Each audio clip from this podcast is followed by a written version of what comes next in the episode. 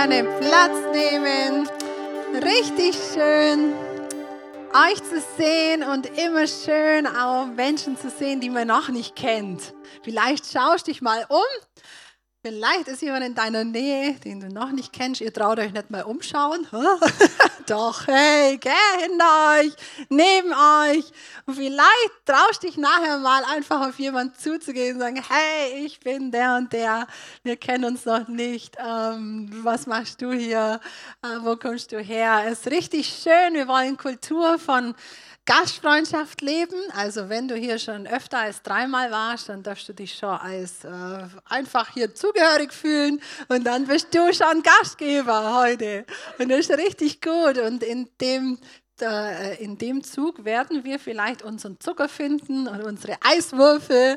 So ein gutes Bild von der Anni. Wir haben letzte Woche schon die ersten Cocktails gemacht, weil jetzt muss, muss langsam Sommer werden, oder? So, genau. Mein kleiner Sohn sagt dann, oh, ich liebe am meisten das Knusprige im, im Cocktail, den Zucker. also den braunen Zucker, den man da so rausziehen kann. Hey, es ist gut, wenn wir zusammen unterwegs sind.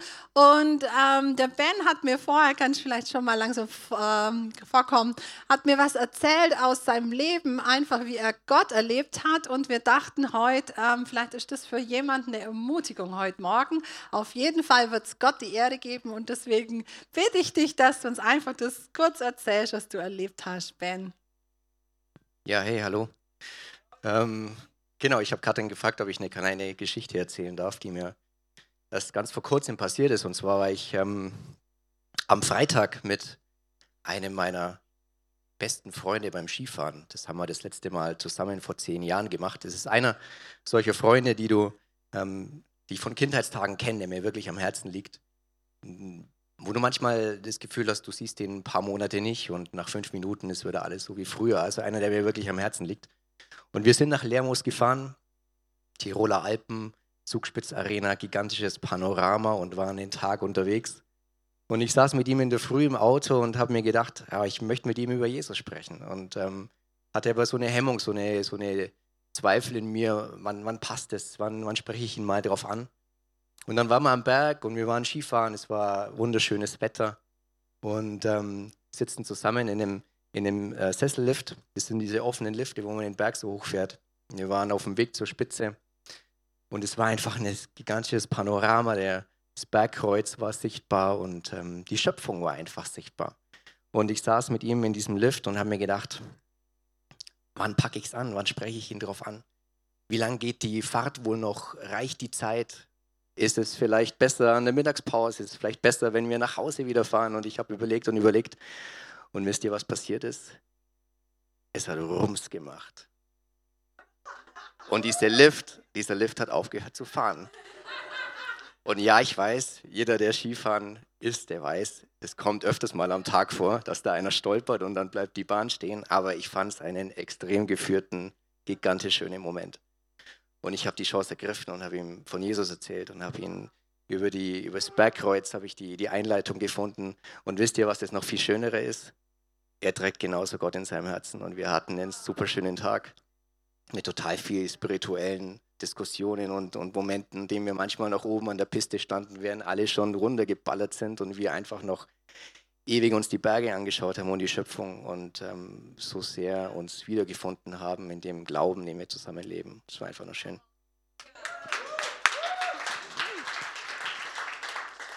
Genau, vielen Dank. Richtig gut, wenn wir uns austauschen, wenn wir gegenseitig uns einfach erzählen, was wir mit Gott erleben. Das ermutigt, das baut auf, das inspiriert. Vielleicht hast du gerade, ist dir sofort jemand eingefallen, wo du in letzter Zeit immer dachtest, oh, ich wollte mal mit dem über Jesus reden. Dann, genau, vielleicht ist das für dich einfach die, ähm, der Ansporn heute. Ja, Gott sieht's und wird dir eine Gelegenheit schenken. Hm?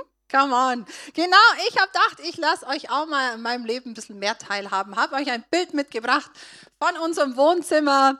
Richtig cool. Bis gestern haben wir immer noch unseren Weihnachtsbaum genossen und es war mega schön. Ich würde den am liebsten bis Ende Februar stehen lassen, weil ich finde, der Februar ist eh immer nur so dunkel, oder? Gestern hat jetzt die Sonne geschienen und tatsächlich hat mein Mann gedacht, also jetzt passt irgendwie der nimmer so, jetzt machen wir ihn weg. Ähm, aber ich lieb's und ich liebe liebe vor allem den Moment, am 24. Ist das, machen wir so, am 24. leuchtet der das erste Mal am Abend. Also wir stellen ihn vormittags so, machen wir das fertig und am Abend leuchtet er dann zum ersten Mal dieser Moment, wenn wir kommen nach Hause vom Weihnachtsgottesdienst dann Weihnachtsbaum, das ist richtig cool, das liebe ich so.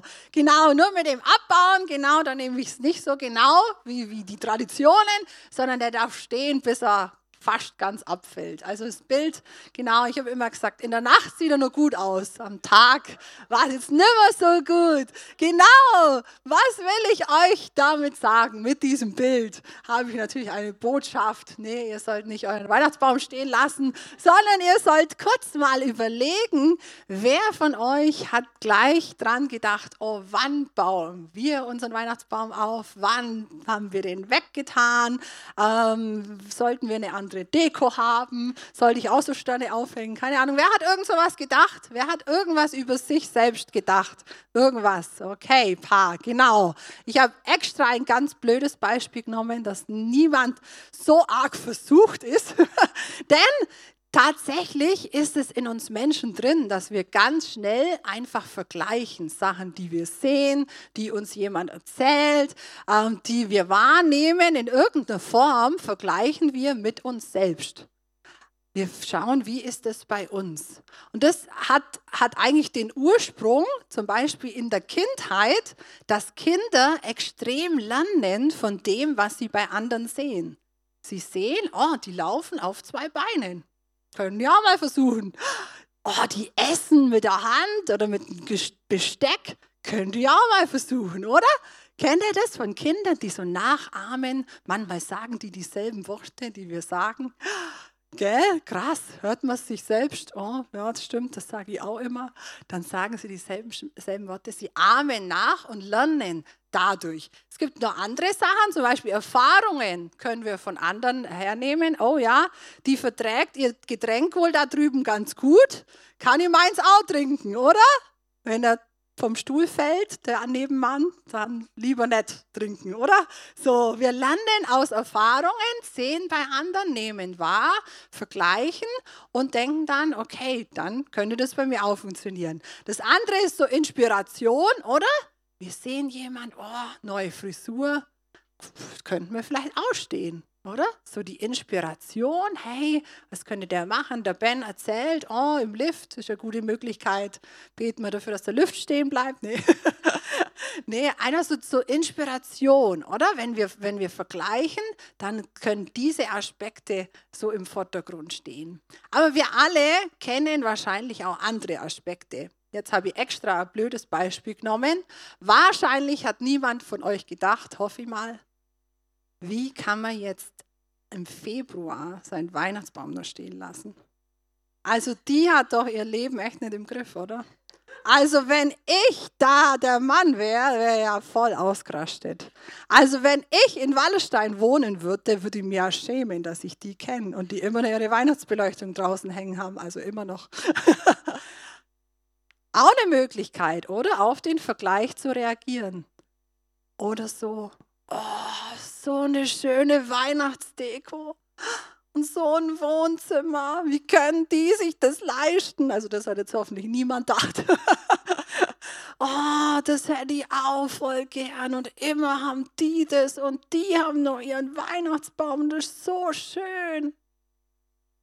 So könnte man auch auf einen Vergleich reagieren. Und ihr merkt ganz schnell, gell, es ist gleich ganz still. Oh, die ersten Sachen, das sind so, ja, die Fakten, okay, könnt ihr drüber nachdenken, könnt ihr vielleicht auch meinen Weihnachtsbaum länger stehen lassen, oh, wäre das vielleicht auch schön.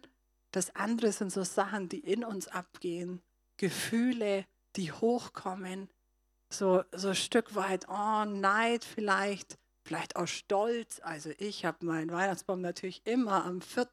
Januar abgebaut, am 2. oder was auch immer. Gell? Und das sind so, so, Gefühle in uns, die hoffentlich niemand wegen einem Weihnachtsbaum hat. Aber in tausend anderen Situationen kennen wir das. Wir sehen jemanden mit einem neuen Auto, wir sehen ein Bild irgendwo vom Urlaub und wir sitzen am Schreibtisch. Wir sehen eben die neue Frisur und in uns passiert was, was nicht gut ist. Und ich würde das Ganze heute mal so als die Vergleichsfalle nennen. Weil ich glaube, vergleichen, genau das wird man nie so ausschalten können und das ist auch nicht sinnvoll. Eben immer mal wieder sich inspirieren lassen, voneinander lernen, ähm, das Wahrnehmen, Erfahrungen sammeln von anderen, die andere gemacht haben.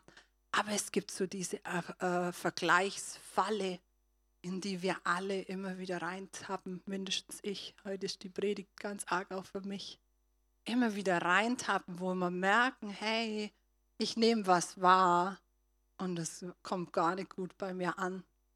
Und hey, das war jetzt vielleicht ein bisschen extrem, die Beispiele mit dem Weihnachtsbaum, so, oh, die oder so, so richtig so diese, ich glaube, es fängt schon manchmal viel Ärger an bei dem, dass man halt sich nicht so mitfreuen kann. Irgendwie merkt, hey, also ich kann mich jetzt nicht so freuen, dass die gerade in der Karibik im Urlaub liegt. Und ich kann es jetzt nicht so gönnen, dass die jetzt die Wohnung bekommen haben und nicht wir. Aber ich kann jetzt irgendwie nicht das nicht so ein bisschen schlecht machen, dass sie jetzt dieses Haus bauen. Oh, so viel Schulden. Oh, du hast das wirklich gut überlegt. Kennt ihr das so? So, so, so die kleinen Nuancen, so die Augen verdrehen. Oh, jetzt hat sie schon wieder ein neues Oberteil. So, oh, kennt ihr das? Da muss man gar nichts sagen, gell? Manche, manche Blicke töten. Aber echt, ich, ich bin ganz sicher, dass jeder von uns das kennt. Tatsächlich sind Frauen ein bisschen mehr gefährdet als Männer, habe ich gelesen. Weiß nicht, ob es stimmt. Männer, das müsst ihr beurteilen.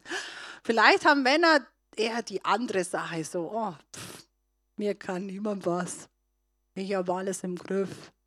Weiß ich nicht. Also, ich, ich drehe euch nicht zu nah. Um das geht es heute. Wir sind in der in der Predigtserie Beziehungskiller. Das klingt ganz schön wild. Es nicht, geht nicht um Pistolen und so weiter. Keine Angst. Es geht darum, um ganz praktische Themen in unserem Leben, wie wir gut Beziehung leben wollen, wie wir Sachen aus unserem Leben verbannen können. Wir hatten schon richtig coole Predigten. Letzte Woche ging es um Konflikte. Die kannst du anhören. Podcast, im YouTube ist sie noch nicht, aber kommt sie bestimmt auch noch. Richtig gute Tipps, so wahrzunehmen. Hey, welcher Konflikttyp bin ich? Die Tiere, vielleicht können Sie sich erinnern, ähm, Jürgen hat so verschiedene Tiere vorgestellt. Hey, richtig gut. Und ein Satz ist mir so hängen geblieben und der gilt auch für heute richtig gut. Wenn du schon mal erkennst, wo das Problem ist, ist schon die halbe Miete, schon der erste Weg zur Besserung, ist schon der erste Weg daraus. Und so ist auch heute, wenn du merkst, hey, wow, ich glaube, da habe ich echt Potenzial. Oh, da bin ich echt gefährdet. Oh, ich glaube, hey, da tue ich mich echt schwer, indem dass ich anderen so das gönnen kann, dass ich mich richtig, richtig mitfreuen kann. Richtig mitfreuen. Fällt mir gerade an, ich habe es mir angewöhnt, wenn, wenn Menschen irgendwie schreiben aus dem Urlaub zum Beispiel, oh, das ist so schön, dass ich schreibe, das auch zum Ausdruck bringe. Ich freue mich mit dir mit. Und tatsächlich macht es einen Unterschied sogar für mich wenn ich das zum Ausdruck bringe, hey, ich freue mich mit, freue ich mich auch tatsächlich mehr, als wenn ich nicht zum Ausdruck bringe. Und äh, echt, ich finde es spannend, ähm, äh, ja, wie das einen Unterschied macht, als zu sagen, oh toll, viel Spaß. Sondern ich freue mich mit dir mit, macht einen Unterschied, wenn sich jemand mit einem freut, oder? Geteil, äh, äh, geteilte Freude ist doppelte Freude. Ist wirklich so. Ist nur eine, Randnotiz. Okay, ein dänischer Philosoph hat das mal super gut zusammengefasst, dessen Namen ich nicht aussprechen kann, ihr könnt es lesen.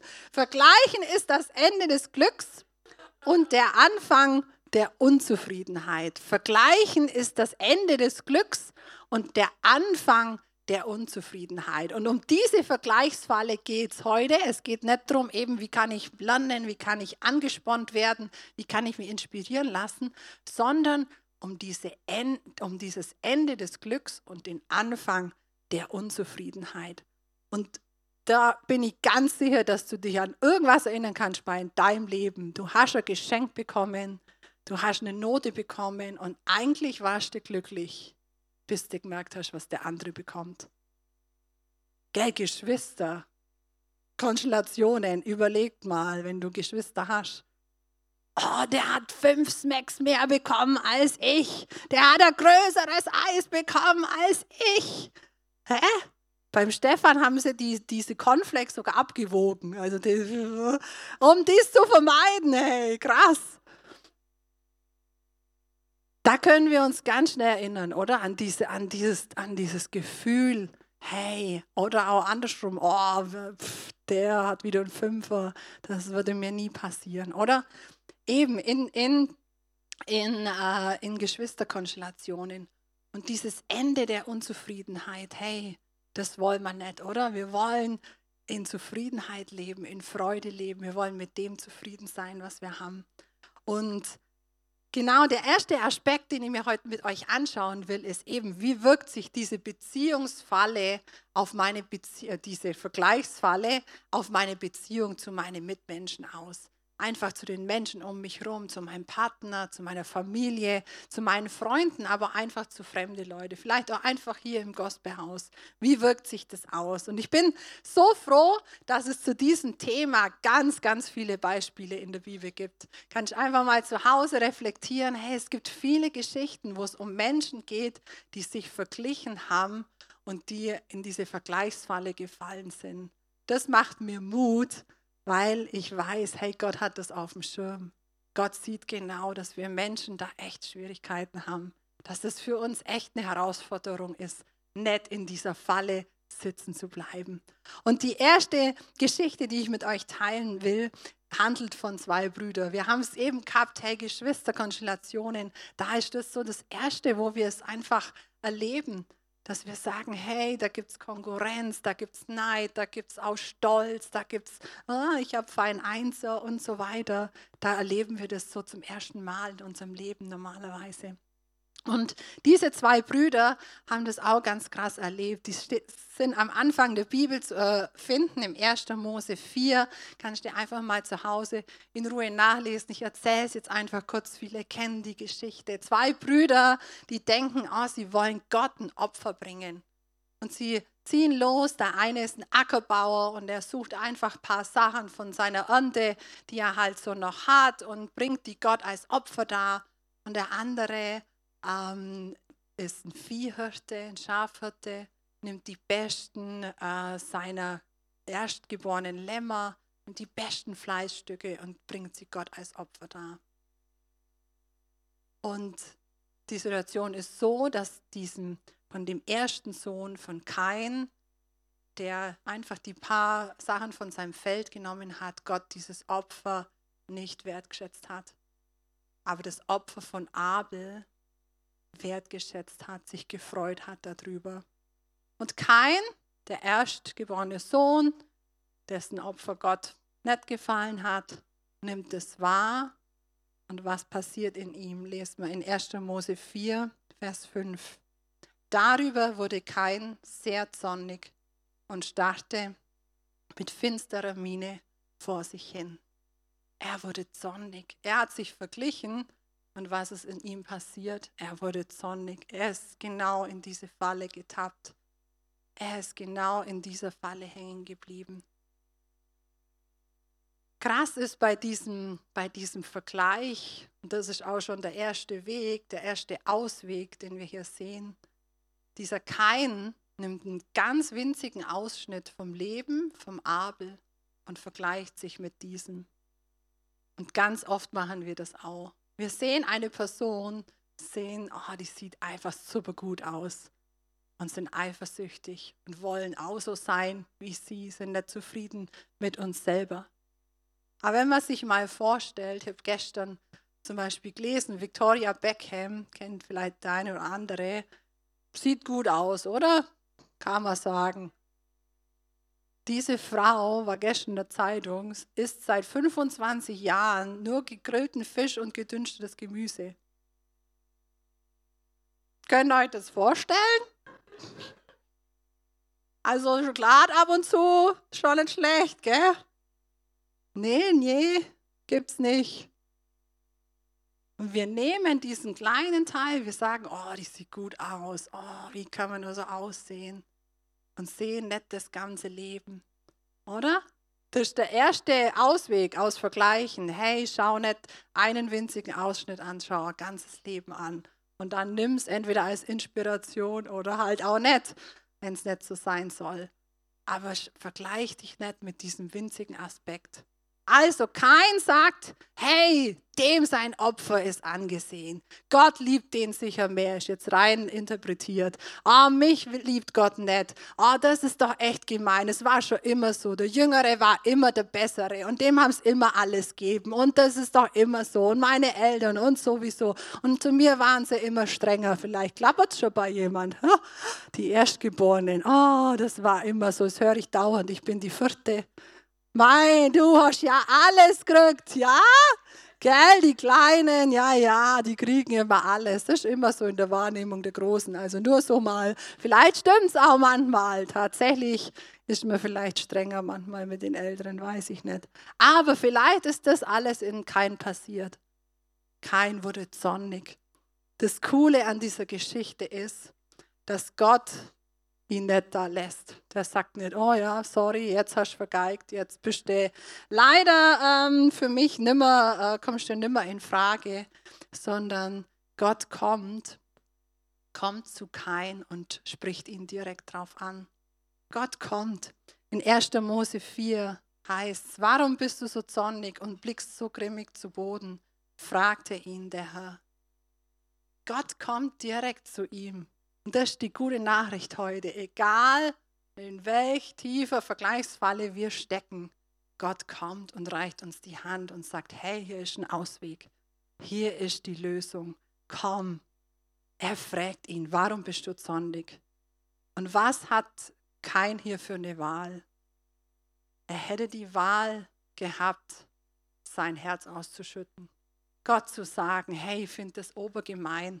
Immer ist der der Bessere. Immer, äh, immer ist es so. Warum hast du das Opfer lieber gehabt als meins? Und so weiter. Er hätte mit Gott sprechen können. Der hätte sich auskotzen können, tatsächlich. Und hey, die Einladung hast du heute.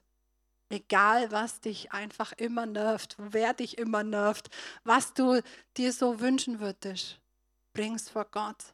Sag Gott, hey, hör mir zu, ich nehme deine Hand, ich will da raus aus dieser Falle, ich will nicht drin stecken bleiben, ich will nicht im Vergleichen stecken bleiben.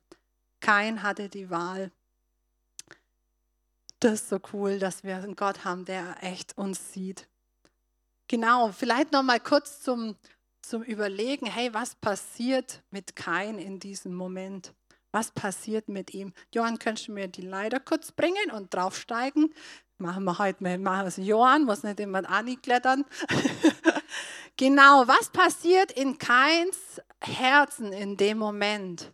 Genau, das ist so ein Stück weit das, was einfach diese Vergleichsfalle ausmacht.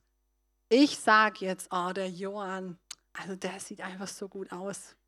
Keine Ahnung, wie der das macht. Der ist stark, der ist handwerklich begabt. Bei dem läuft es einfach. Also die, der kann jedes Auto reparieren. Das kann er tatsächlich. Und so weiter. Hey, was ich mache, was ich mache mit der Beziehung zu Johann, ist, dass ich ihn auf den Podest stelle. Andersrum genauso. Johann denkt, oh, die Katrin, echt, die kann echt ihre Weihnachtsdeko nicht abbauen. Also wie kann man denn? Und im Februar und in Wallerstein und überhaupt und so weiter, was er macht, ist, er setzt, setzt mich runter. Und wenn ihr merkt, welche Worte ich schon gebrauche, der, die, das drückt Distanz aus. Das ist Distanz wenn wir uns vergleichen, wenn wir den anderen, äh, ja, wenn wir neidisch sind, wenn wir, oder andersrum, wenn wir stolz sind, dann bringen wir Distanz zwischen uns. Und oft merkt man es in den Worten, wenn du dich selber reflektierst, wenn du über jemanden sprichst. Danke, Johann, da ist wieder runter. Danke dir. Hey, du kannst ganz leicht merken, kann ich jetzt jemand wirklich den Urlaub mit Freuden von Herzen gönnen oder sage ich, die sind schon wieder im Urlaub oder der hat schon wieder das und das gemacht. Das, das merkt man ganz schnell, oder? So krass, wie unsere Worte einfach reflektieren, was in uns vorgeht. Und das ist der Beziehungskiller schlechthin. Hey, wenn wir uns vergleichen, wenn wir uns selber niedrig setzen oder den anderen höher setzen oder andersrum, dann ist das der Beziehungskiller. Und das passiert bei kein. Kein setzt den Abel über sich und sagt, oh, bei dem läuft es einfach, der hat immer Glück, oh, bei dem funktioniert alles und jetzt liebt ihn auch noch Gott mehr als mich. Und er setzt sich selber runter und was passiert ist, ist eine Distanz zwischen ihnen. Aber so gut, wie ich habe euch schon gesagt, Gott kommt rein und Gott lädt ihn ein. Hey, was ist mit dir? Warum bist du zornig? Warum bist du grimmig? Aber kein sagt ihm nicht. Kein schüttet sein Herz nicht aus bei ihm. Gott beißt auf Granit und tatsächlich haben wir immer die Wahl. Wir haben die Wahl, wollen wir da drin uns im Selbstmitleid und im Stolz suhlen oder wollen wir da rauskommen? Und auch die Wahl hast du heute und haben wir immer wieder. Und ich glaube, das ist die wichtigste Erkenntnis heute, dass wir sagen, hey, diese Fallen gibt es in meinem Leben. Diese Vergleichsfallen gibt es. Und Zorn und Neid kann in mir hochkommen. Aber ich muss da nicht drin bleiben. Leider ist es so, dass kein äh, eben es nicht annimmt und es sich sogar so weit steigert, dass er seinen Bruder umbringt. Und ich habe vorhin gesagt, hey, Blicke können töten. Wahrscheinlich hat, hoffe ich, niemand hat jemand umgebracht, weil er sich verglichen hat, weil er neidisch war. Hey, aber wie oft sind wir in unserem Herzen so, dass wir echt einfach eine Distanz aufbauen und auch eine Distanz, auch eine Mauer aus Stein ist wie ein, wie ein Tod, oder? Wenn wir eine Mauer aufbauen und den anderen nicht mehr reinlassen, dann sind wir so wie tot für ihn. Und das muss nicht sein. Gott reicht uns die Hand. Ja, ich habe gesagt, äh, dass, dass, dass das in meinem Leben auf jeden Fall ein Thema ist, vergleichen, immer wieder. Und dass ich mich schnell kreise um andere, dass ich schnell an andere denke, oh, was denkt die, was denkt der und so weiter. Und ich habe ein Beispiel, wo es so richtig ein Beziehungskiller war und dachte, das macht es vielleicht einfach mal deutlich zu sehen, hey, was passiert da mit unseren Beziehungen? Und zwar war es so, dass ich vor vielen Jahren, 20 glaube oder 18, äh, mit einer jungen Frau nach Australien bin für ein halbes Jahr. Habe da ähm, gearbeitet, äh, rumgereist, äh, Sprachschule gemacht und so weiter. Und die junge Frau habe ich kennengelernt auf einer Hochzeit äh, in der Schweiz. Ganz, wir haben uns gleich super gut verstanden, eine Wellenlänge, selber Traum. Oh, wir wollen ins Ausland, wir wollen ähm, besser Englisch lernen, wir wollen was erleben. Und wir haben uns ein paar Mal noch getroffen, kennengelernt und haben dann entschieden, komm, wir machen das zusammen und sind nach Australien und waren da unterwegs mit Zelt und in winzigen Räumen und bei Gastfamilien und keine Ahnung, auf engstem Raum zusammengelebt. Ähm, und ja, so äußerlich haben wir uns richtig super gut verstanden. Aber im Nachhinein muss ich sagen, hey, diese Beziehung ist nie tiefer geworden, ist nie so ganz offen geworden, nie so ganz nah, nie so von Herz zu Herz, nie so, wow, wir können uns alles sagen. Und ich habe überlegt, im Nachhinein leider erst, hey, wa warum war das so? Waren wir einfach zu verschieden? Waren wir, keine Ahnung. Ich habe gemerkt, hey, ich habe mich diese ganzen Monate einfach immer mit ihr verglichen. Und sie auch ein bisschen mit mir. Wir haben das manchmal wir haben das manchmal gespürt, hey, in Gespräche haben wir uns versucht, gegenseitig zu übertreffen. Wer kann besser Englisch? Wer hat die coolere Geschichte? Hey, sie war aus der Schweiz. Schweiz hat immer gewonnen gegen Deutschland in Australien. War leider so, da habe ich immer verloren. Also habe ich irgendwas anderes besser können. Ich weiß nicht mehr was. Ähm, also ganz komisch. Wir haben das auch manchmal direkt angesprochen. Oh, jetzt hast du deine Geschichte aber wieder verschönert oder keine Ahnung. Und so ein ganz komischer so ganz komisches Vergleichen. Ganz komisches Vergleichen. Leider habe ich es erst im Nachhinein verstanden, jetzt im Rückblick. Hey, warum ist unsere Beziehung nicht enger geworden? Ja, natürlich, weil Vergleichen eine Distanz schafft, weil Vergleichen keine Nähe schafft, weil Vergleichen keine Offenheit bringt von dem, was in mir wirklich vorgeht. Und dieses Beispiel allein reicht mir, hey, ich will das nicht mehr. Ich will Gottes Hand annehmen, wenn er mir anbietet, hey, da kannst du rauskommen. Wenn ich merke, hey, irgendwie kann ich jetzt das dem anderen nicht gönnen, dann wirklich gleich zu Gott kommen und sagen, hey, nee, das will ich nicht. Ich will ein Herz haben, das sich freut für andere. Ich will ein Herz haben, das den anderen anfeuert. Hey, so cool, dass die Annie einen Zweier hatte im Alten Testament und ich durchgefallen bin. Jetzt habe ich es auch bestanden, brauche kein Metall haben. Hey, so cool. Hey, und das ist nicht, das ist nicht immer leicht, wirklich. Und das wisst ihr. Das ist nicht leicht. Hey, aber es ist möglich. Und wenn wir sehen, was mit Kain passiert ist, dann sollten wir noch mehr einfach unsere Anstrengungen dahin setzen. Hey, wir wollen da nicht drin bleiben. Über Kain heißt in 1. Mose 4, Vers 16, da verließ Kain die Nähe des Herrn und wohnte im Land Not, was bedeutet Land des ruhelosen Lebens östlich von Eden. Er verließ den Herrn, das allein ist schon schrecklich, und lebte dann in Not. Also Not, Not mit T wäre auch schlimm. Not, ruheloses Leben. Hey, wer von uns wünscht sich ein ruheloses Leben? Keiner, gell? Wir wünschen uns ein Leben in Frieden, in, in Zufriedenheit, in, ja, dass wir uns freuen können. Oh, das wünschen wir. Und gleichzeitig katapultieren wir uns selbst ins Land des ruhelosen Lebens, indem wir in dieser Vergleichsfalle stecken bleiben und uns vergleichen, vergleichen, vergleichen, vergleichen, vergleichen. Come on, lass uns da nicht drin bleiben. Lass uns da nicht drin bleiben. Die zweite Beziehung, die die Vergleichsfalle beeinflusst, ist die Beziehung zu Gott. Sehen wir hier schon, hey, der Kain konnte nicht in der Nähe von Gott sein. Er ging weg, er musste weggehen, er musste aus der Nähe von Gott. Hey, wenn wir da drin stecken bleiben in Neid und Zorn und Stolz und Habsucht, hey, dann ist die Connection mit Gott echt gestört. Aber es muss nicht so sein, er reicht uns die Hand.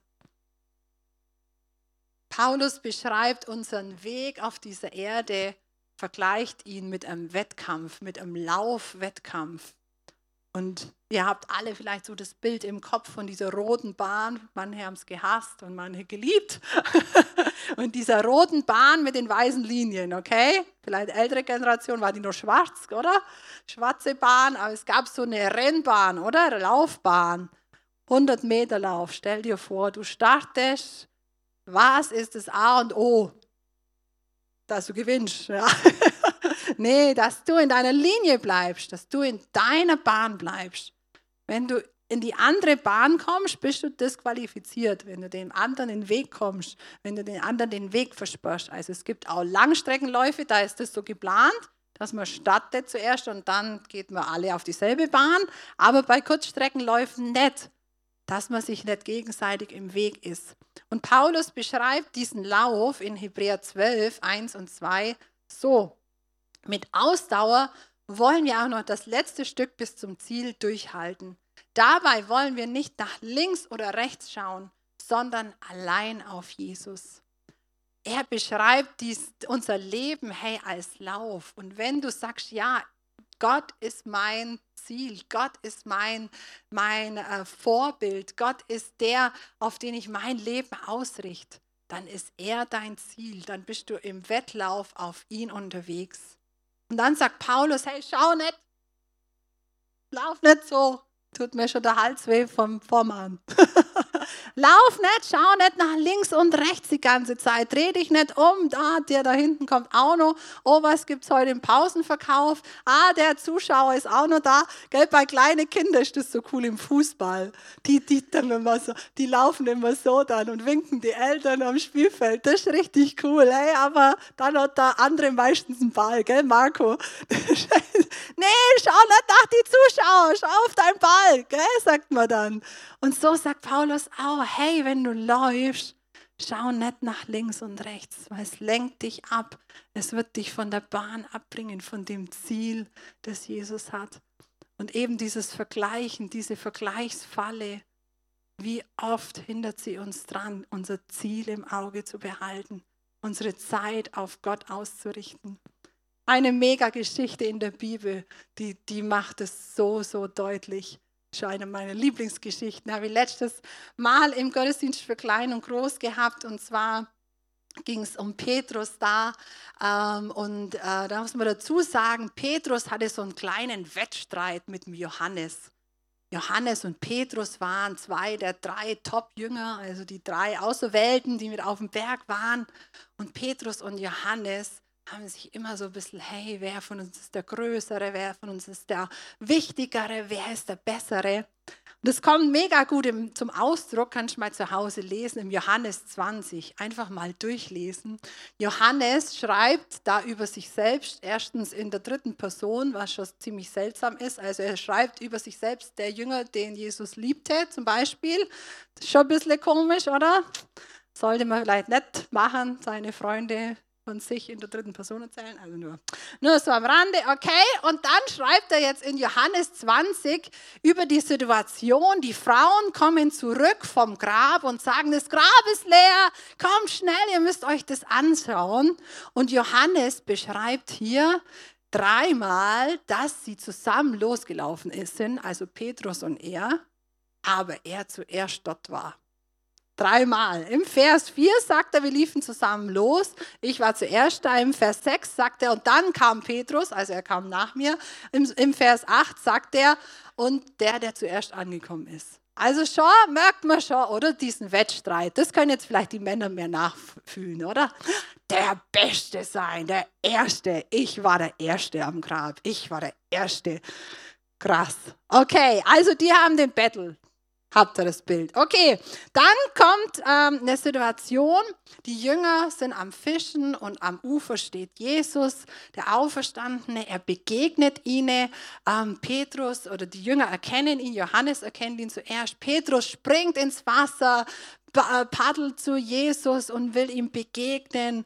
Und es ist tatsächlich wie so ein also für mich ist dieser Moment, wo Jesus Petrus begegnet, man muss sich erinnern, hey, Petrus hat Jesus verleugnet, er hat gesagt, ich kenne ihn nicht. Und er wusste nicht, hey, will dieser Jesus noch mit mir zu tun haben. Aber Jesus sitzt mit ihm beim Frühstück und spricht ihn direkt an, eine eins zu eins Begegnung. Hey, Petrus, hast du mich lieb? Und Petrus laufen bestimmt die Tränen runter und er sagt, ja, Jesus, ich liebe dich dreimal, ja, Jesus, ich liebe dich. Und Jesus sagt, dann folg mir nach, weit meine Schafe. Hey, habt ihr diesen Moment im Hollywood-Film? Da kommen die Geigen und die Scheinwerfer und hey, krasser Moment, oder? Ein intimer Moment, ein ganz besonderer Moment. Und dann passiert's. Johannes 21, 20. Petrus drehte sich um und sah hinter sich den Jünger, den Jesus besonders lieb hatte. Also schreibt Johannes wieder über sich. Es war derselbe, der während des letzten Males neben Jesus gesessen und ihn gefragt hatte, Herr, wer wird dich verraten? Also ganz sicher Johannes. Vers 21, als Petrus ihn sah, fragte er Jesus, Herr, was geschieht denn mit dem? Jesus antwortet ihm, wenn ich will, dass er so lange lebt, bis ich wiederkomme, was geht es dich an? Du sollst mir folgen. Habt ihr das Bild? Der magische Moment. Eins zu eins. Hey, das ist wie wenn bei der Hochzeit der Pastor den Bräutigam fragt, willst du diese Frau heiraten? Und er sagt, ja. Aber was ist mit dem? Kriegt ihr auch noch eine Frau? Könnt ihr euch das vorstellen? Sollten wir vielleicht irgendwann mal machen. So, das wäre mal ein Gag, oder? Krass. Hey, in dem Moment, wo Jesus sich Zeit nimmt für Petrus, er kommt ihm nah, er erzählt ihm Geheimnisse, was mit seinem Leben noch passieren wird. Und Petrus schaut sich um, schaut nach links und rechts und sieht den Johannes und in seinem Herz und was ist mit dem? Und eben wieder dieses Wort, hey, was ist mit dem? Es zeigt nichts von Nähe, es zeigt nichts von Annahme. Und Jesus sagt es ihm deutlich, was geht's dich an? Folge du mir nach. Und das ist jetzt ein bisschen hart, aber ich glaube, dass wir Momente mit Jesus verpassen, weil wir nach links und rechts schauen. Dass wir Intimität mit Jesus verpassen, weil wir darüber nachdenken, was könnte der gemeint haben. Hey, und das muss nicht sein.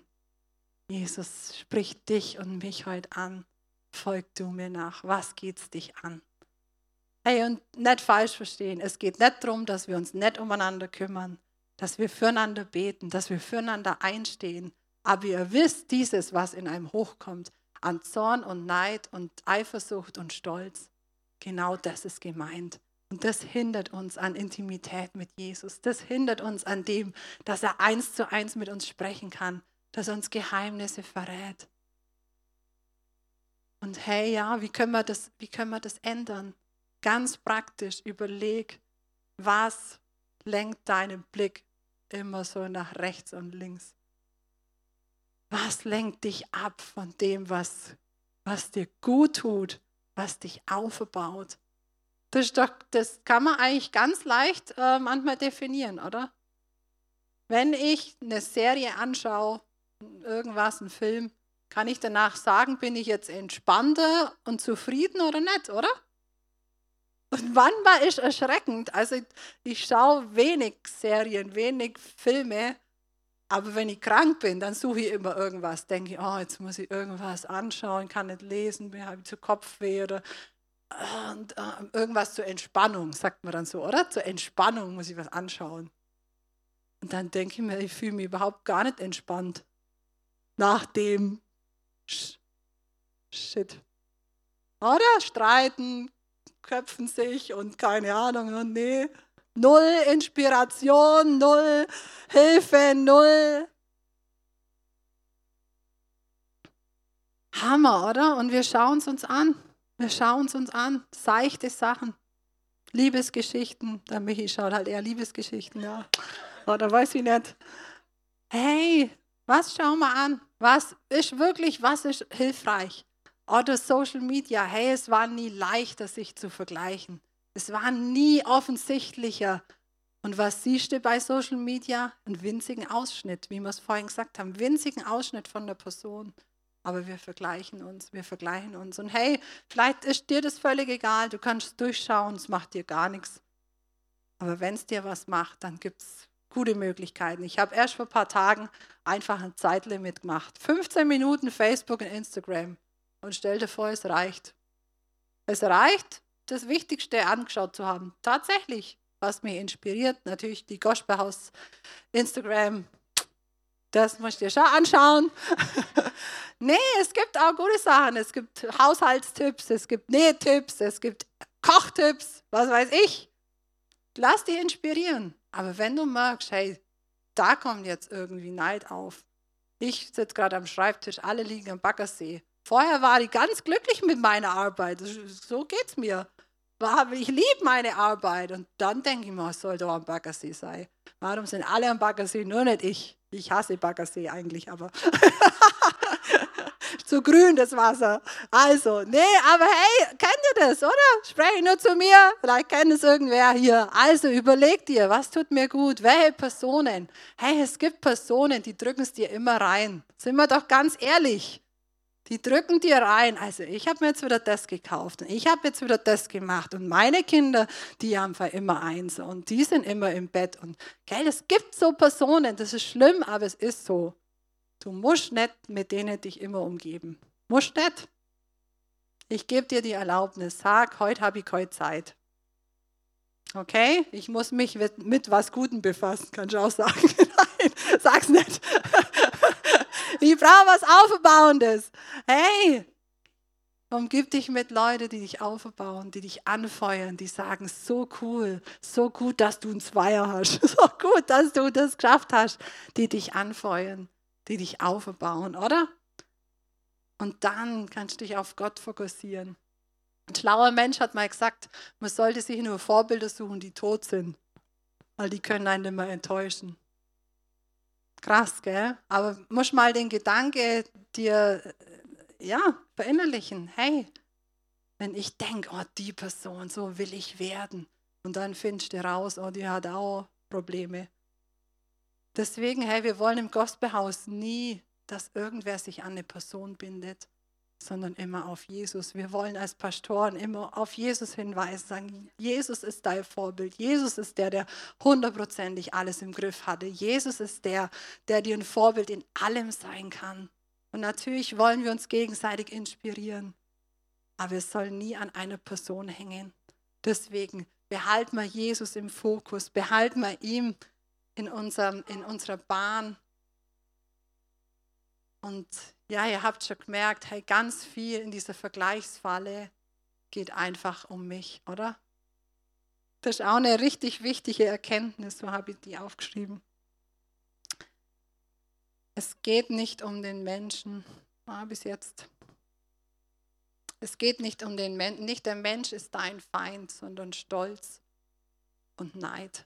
Nicht der Mensch ist dein Feind. Ganz wichtig, hey, dein Partner ist nicht dein Feind, Mann.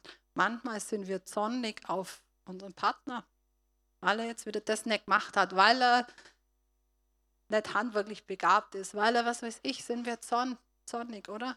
Hey, und eigentlich ist es ein Problem in uns. Nicht die Person ist dein Feind, sondern Zorn und Neid, Stolz und Neid. Und das ist das letzte, der letzte Punkt einfach. Ähm, wie beeinflusst die Vergleichsfalle die Beziehung zu mir selbst? Ich habe vorhin schon gesagt, hey, wir sind oft glücklich mit dem, was wir haben, bis wir sehen, was der andere hat. Und das per se ist nicht schlecht, weil es zeigt einfach, was ist in uns. Wie ist unsere, unsere Identität, wie ist unsere Festigkeit, wie zufrieden sind wir einfach mit dem, wer wir sind und wie wir sind. Und genau dazu lädt uns Gott ein. Genau dazu reicht uns die Hand in unsere Fallgrube. Genau dazu will er uns helfen. Und ich habe eine ähm, Geschichte aus der Bibel, die einfach so viel für mich bedeutet in dieser Beziehung. Zwar geht es wieder um zwei Brüder, spannend, gell? Das ist vielleicht unser Thema heute, Geschwister.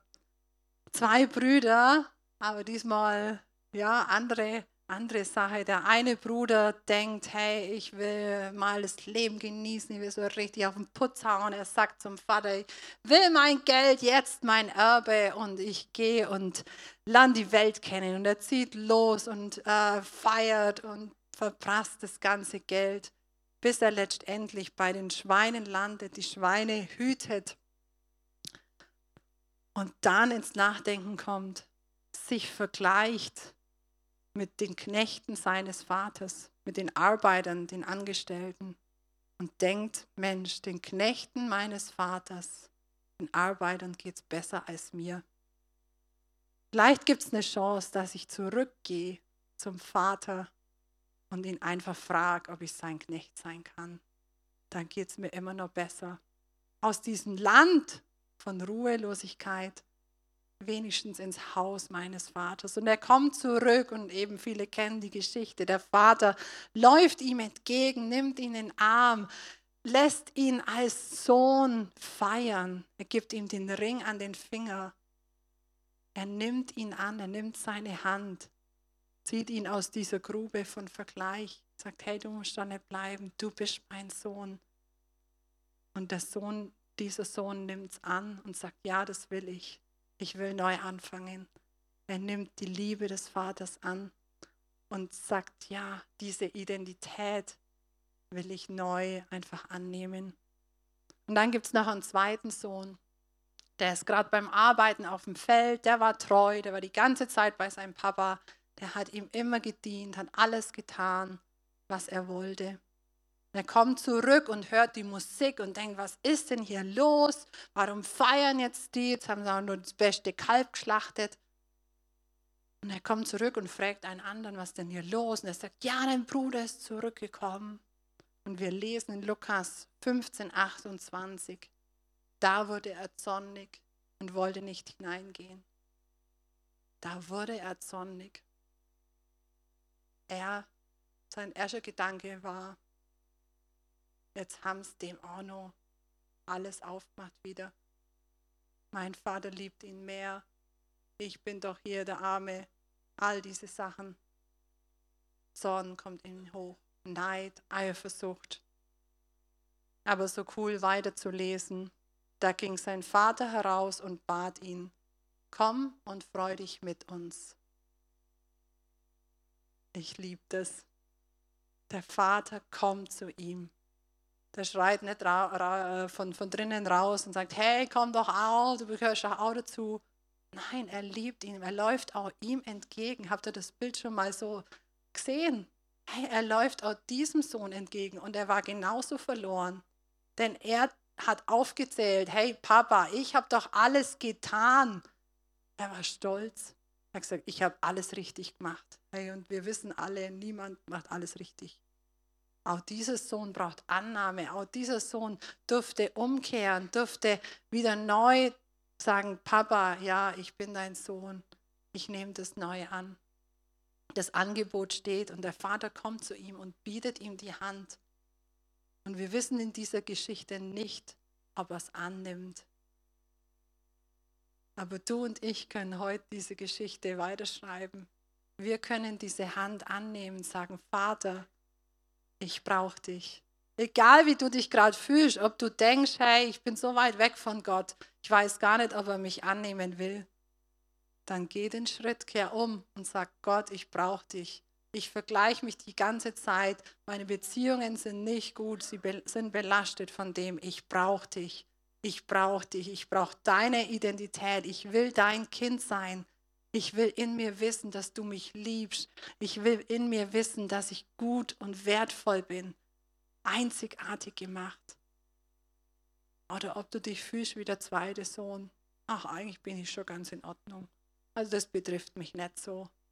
Dann trotzdem zu sagen, hey, ich will mich heute neu daran freuen, dass ich im Haus des Vaters bin dass er mich liebt, dass er mir die Hand reicht, dass er auch mir entgegenläuft und mich einlädt, Gemeinschaft zu haben. Dürfte schon mal vorkommen. Wir wollen das ganz praktisch machen und ich weiß nicht, wie es dir geht mit Vergleichen, ob das irgendein Thema ist. Aber auf jeden Fall ist von jedem von uns ein Thema. Wollen wir diese Liebe annehmen? Wollen wir in uns gestärkt sein, dass wir gut und wertvoll sind? Dass wir in dem Land der Zufriedenheit leben dürfen und nicht der Ruhelosigkeit leben müssen. Dass wir uns freuen dürfen an dem, dass wir einen Vater im Himmel haben und dass er uns liebt.